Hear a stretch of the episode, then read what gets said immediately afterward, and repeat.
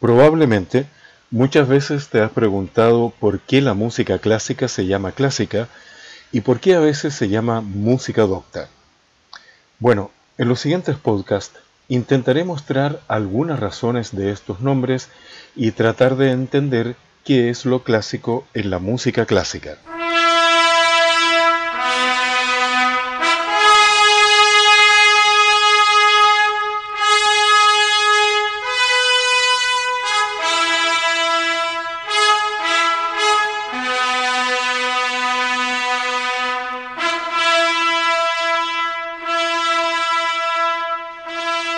Soy Eugenio Santelice Fuentes, creador del podcast Música Música, donde buscamos aprender y también a compartir conocimientos. Muy bienvenidos.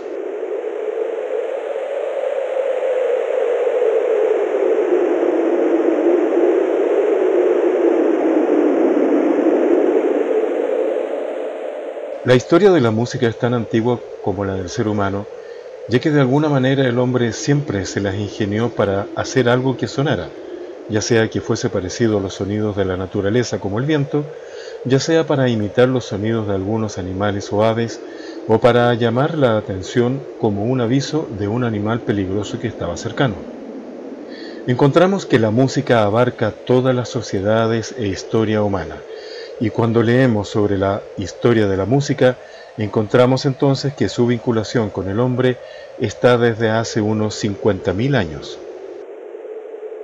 Para el hombre primitivo habían dos señales que evidenciaban la separación entre la vida y la muerte, el movimiento y el sonido.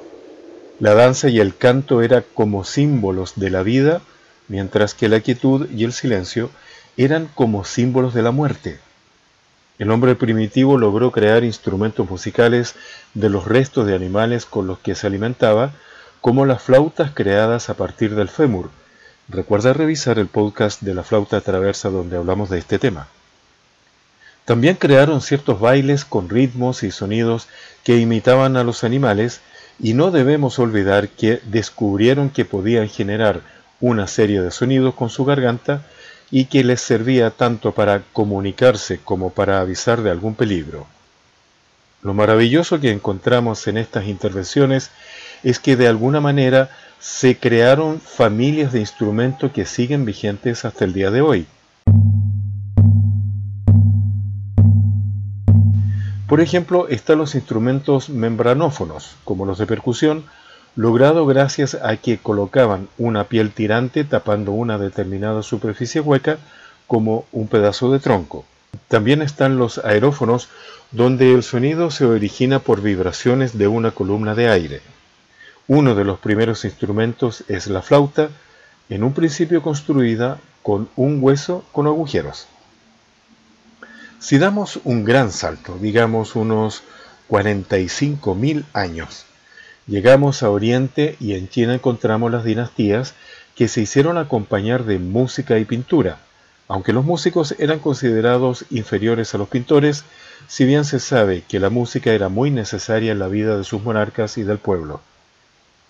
Siguiendo en Oriente, encontramos que la música árabe es tan antigua como su poesía, ya que los poetas árabes recitaban con tono y ritmo musical y que la dividían en dos grandes periodos, poesía Yahil la que se traduce como poesía en el periodo de ignorancia.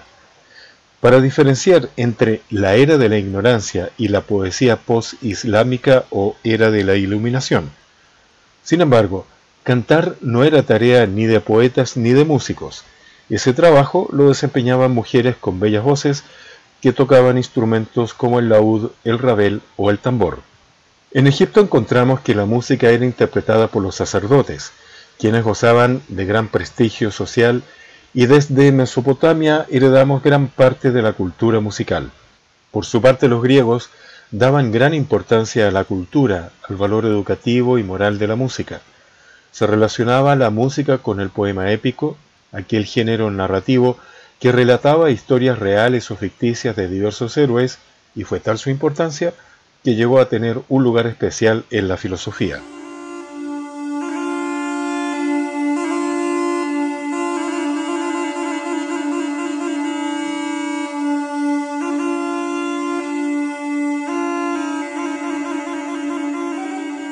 Cuando Roma invadió Grecia, no aportó nada en lo que a música se refiere. De hecho, en los teatros romanos se representaban comedias al estilo griego, Cerca del año 130 de nuestra era, encontramos en Japón el shakuhachi, una flauta de cinco orificios que era utilizada por los monjes de la secta Fuki-Zen, seguidores del budismo Zen. Ellos tocaban esta flauta en su práctica ritual del suizen, meditación mediante el soplado, y su objetivo era llegar a la iluminación mediante el sonido del instrumento.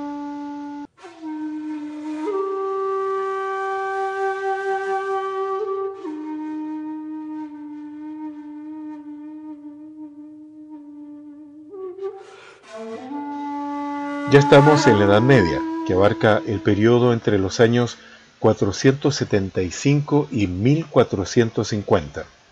Nos encontramos con un desarrollo musical fuertemente ligado a lo religioso, donde los cristianos primigenios buscaron separarse de los cantos y danzas provenientes de la Roma pagana. Del canto monódico como los madrigales, con letras profanas y lenguaje popular, como el canto de los goliardos, que eran clérigos vagabundos, y también algunos estudiantes que gustaban de las buenas bondades del alcohol, la comida y el sexo, se llegó al canto gregoriano, un canto monódico y con una música supeditada al texto utilizado en la liturgia de la Iglesia Católica.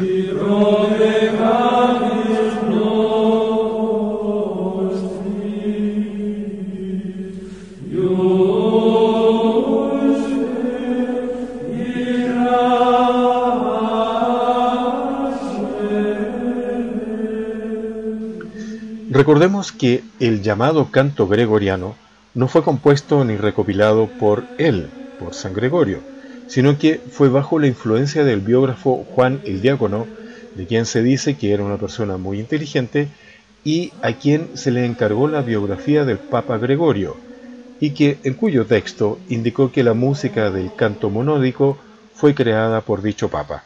Un punto importante a destacar fue que Gregorio fue el primer monje que alcanzó la dignidad pontificia y probablemente la figura definitoria de la posición medieval del papado como poder separado del imperio romano.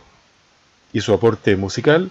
Bueno, estuvo en las famosas Schola Cantorum, que eran los coros especialistas en interpretar las piezas musicales durante las misas. El coro estaba integrado por unos 20 o 30 hombres.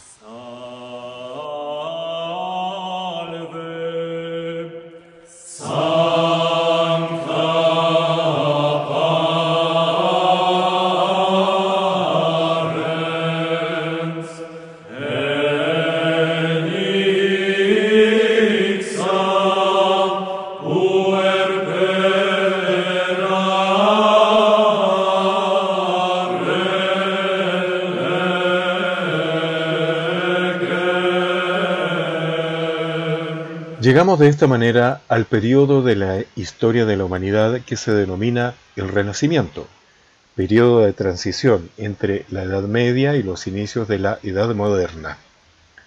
Sus principales exponentes se hallan en el campo de las artes y en las ciencias. El nombre de Renacimiento hace mención a una vuelta a los valores de la cultura grecolatina y a la contemplación libre de la naturaleza tras siglos de predominio de un tipo de mentalidad rígida y dogmática que implantó la Iglesia Católica. Es a partir de ahora que el movimiento antropocentrista ganó una merecida ubicación en el pensar humano, situando a la persona como medida y centro de todas las cosas.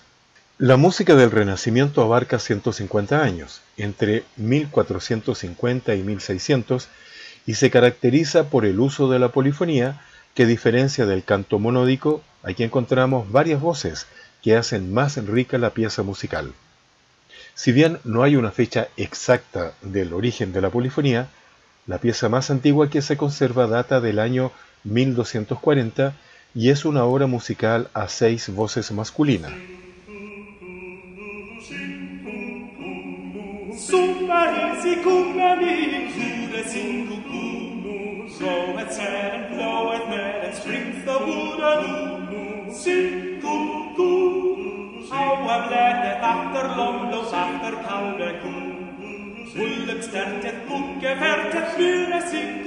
Lo que escuchamos se llama Summer is Coming In, eh, que está en inglés antiguo y que está sacado del tropario de Winchester, tal vez la colección más pretérita que se conserva de música a dos o más voces. El nombre de tropario hace mención a las partes agregadas o tropo, que se adicionaban al canto llano para hacerlo propicio a una ocasión especial o a una fiesta. Donde la polifonía recibió un gran impulso fue en Flandes, una de las regiones que componen Bélgica, donde hubo un gran desarrollo comercial alcanzando su máximo esplendor entre los siglos XV y XVI.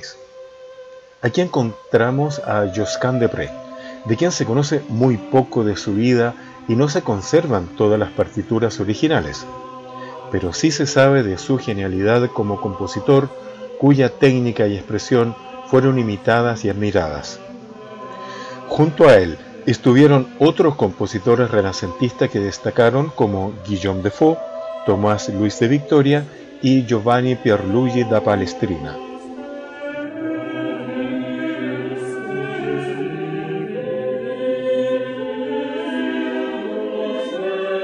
La música del Renacimiento tuvo distintos desarrollos en varios países europeos. Así encontramos que en Francia se creó la chanson, en español se refiere a cualquier canción con letra en francés, y más específicamente a piezas vocales de tema amoroso y de crítica social y política. En Italia también hubo un desarrollo de música cantada cuyos textos eran de carácter amoroso y satíricos. En Inglaterra hubo un gran desarrollo de música instrumental, donde encontramos a William Byrd y a John Dowland, quienes hicieron grandes aportes tanto al clavecín como al laúd respectivamente. En Alemania, la música tardó en desarrollarse debido a la Guerra de los 30 años. Recordemos que se enfrentaron por temas religiosos los seguidores de Martín Lutero y el idealismo de volver a un cristianismo primitivo, negando la jurisdicción del Papa en toda la cristiandad, contra la Iglesia Católica, que quería detener el avance de las iglesias protestantes y, por supuesto, fortalecer la figura del Papa, además de obligar a una serie de medidas dogmáticas tanto al clero como a los súbditos. Esto hizo que el arte demorara un buen tiempo en desarrollarse, pero una vez firmada la paz en Westfalia, los alemanes Johann Pachelbel y Heinrich Schütz dieron sus excelentes aportes. Pachelbel exploró muchas técnicas y formas de variaciones musicales, dejándolas en varias de sus obras, que van desde conciertos de música sacra hasta suites de clavicordios. Por su parte, Heinrich Schütz puso todo su talento musical al servicio de la música sacra. Sus trabajos más representativos incluyen sus tres libros de sinfonías sacras, los Salmos de David, las siete palabras de Jesucristo en la cruz y las tres series de pasiones. En España destacan las obras de los compositores Tomás Luis de Victoria, Cristóbal de Morales y Francisco Guerrero, cuyos grandes desarrollos se encuadran dentro del llamado siglo de oro español.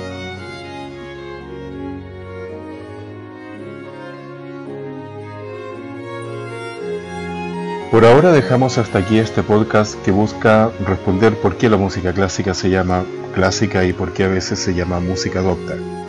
En esta oportunidad hemos hecho un recorrido desde los albores de las civilizaciones, pasando por el Medio Oriente, Mesopotamia y de la Edad Media, que abarca el periodo entre los años 475 y 1450, donde nos encontramos con un desarrollo musical fuertemente ligado a lo religioso, cuando los cristianos primigenios buscaron separarse de los cantos y danzas provenientes de la Roma pagana. Nace el famoso canto gregoriano y las Schola Cantorum, que eran los coros especialistas en interpretar piezas musicales durante las misas. Ya en el Renacimiento y con el desarrollo de la polifonía, logramos conocer el gran talento de Josquin de y Palestrina, como también del avance en las técnicas y variaciones para instrumentos como el laúd, el órgano y la voz humana, gracias a los aportes de Johann Pachelbel y Heinrich Schütz.